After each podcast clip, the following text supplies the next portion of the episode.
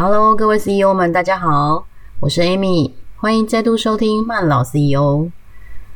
最近你的身体公司运作的如何？一切都还顺利吗？Amy 的身体公司最近就出了状况，从前两周开始就感冒了。本来想要等感冒好一点，声音恢复一点再录音，但是好像拖了有点久了。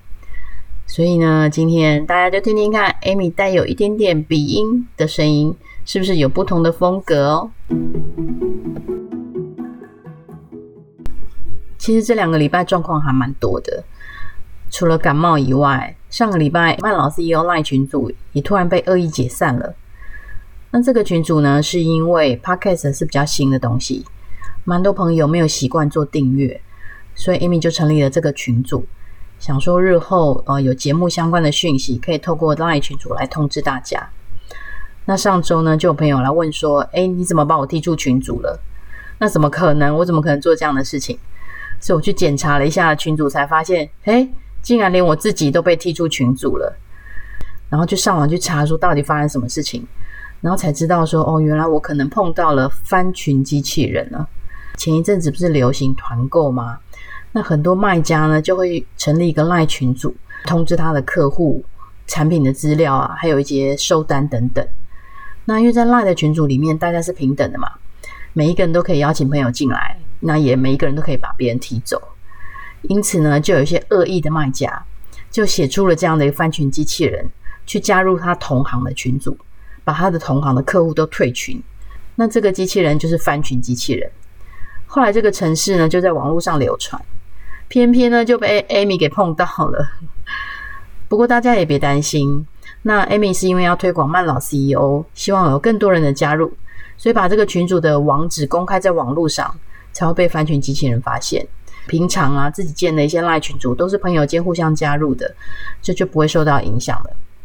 群主被移除之后，其实心情还蛮沮丧的，虽然这个群主的时间还没有很长，但是加入的都是支持慢老 CEO 的朋友们。我又去研究了一下社群的功能，这是 Line 的一个新的功能，跟群组有点像，但是呢，它的社群里面有管理员的机制，这样就可以避免被翻群的问题。曼老 CEO 新的社群网址，在这个节目的文字介绍中，加入的时候呢，他会多询问一个你在社群中想要被大家看到的一个名称，大家可以随性的输入。那再强调一次。这个社群呢，只会做节目的讯息通知，不会在里面聊天吵大家，所以请大家放心加入。先前我们学习到慢老很重要的就是要先让体内变健康，那它的方法呢，就是少吃淀粉类的食物，让胰岛素有时间休息，交棒给升糖素，这样子呢才能够稳定血糖，呃，降低脂肪的堆积。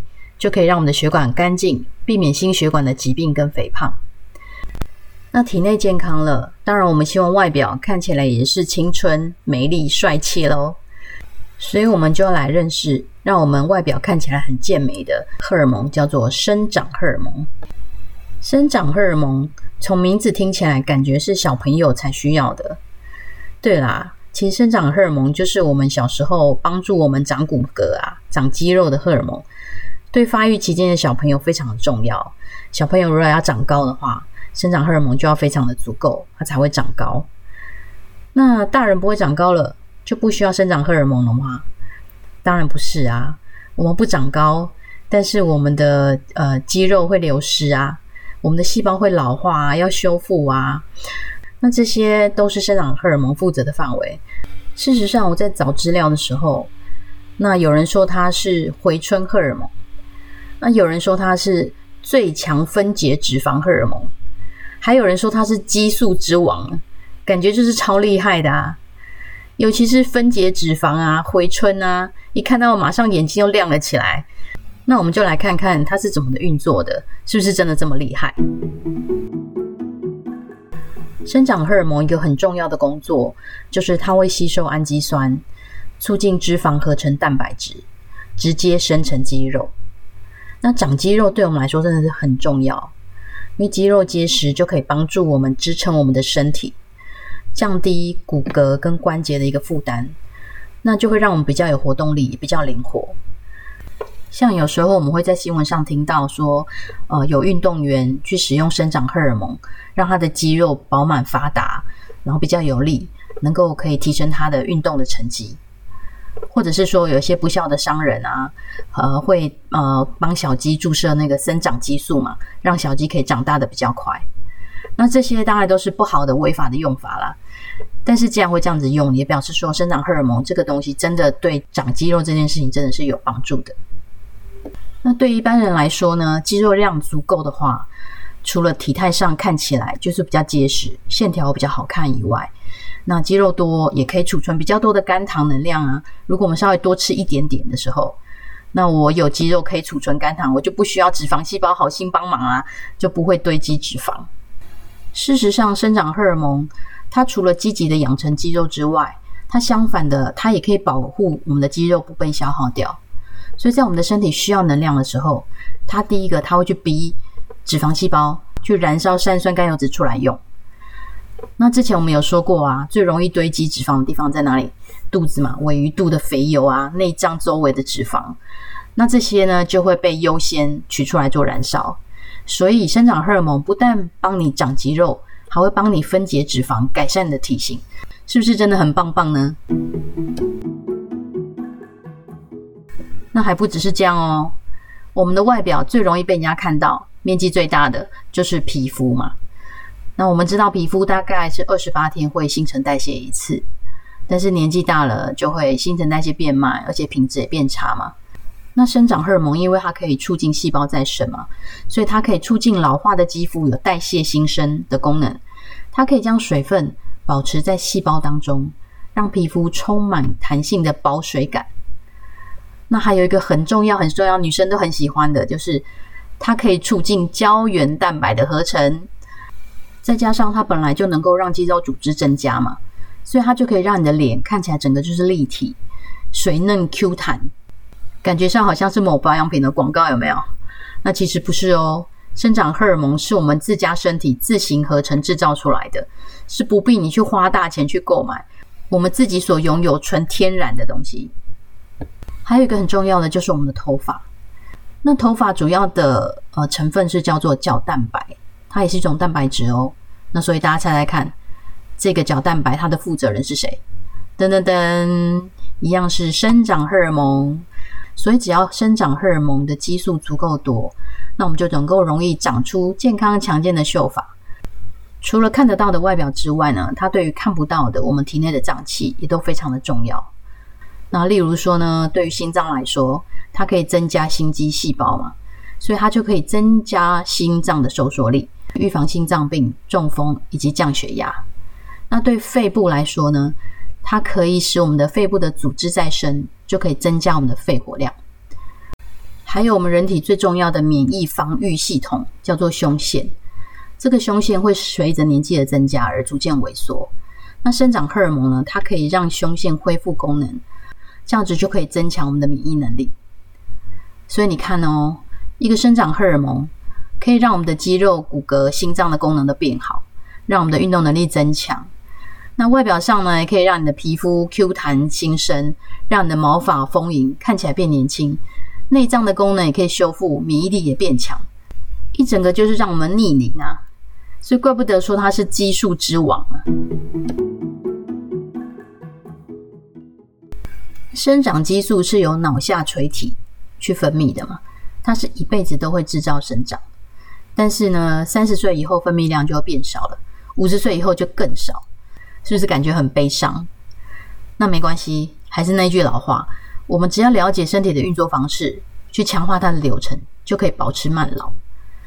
生长荷尔蒙最容易分泌的三个时间点，就是在睡觉的时候、运动以后。跟肚子有点饿的时候，小时候啊，长辈常跟我们讲说要好好睡觉。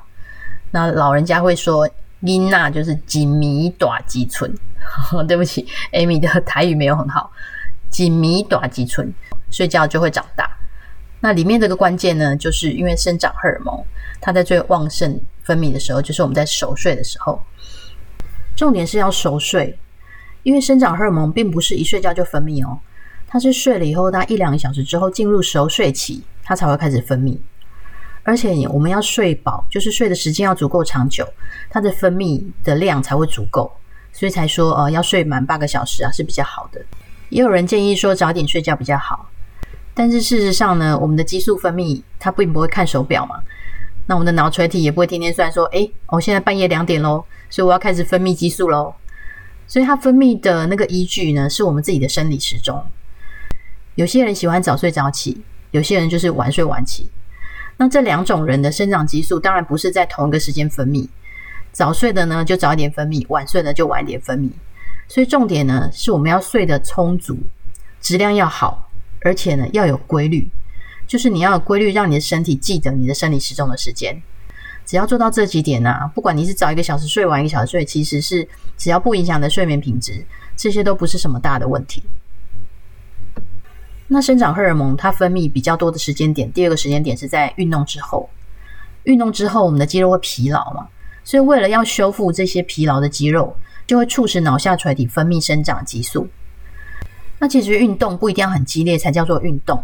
英国有一个运动健康研究所，它的研究就是说，我们人只要一天站三个小时，一周五天，这样消耗的热量其实等同一年十次的马拉松。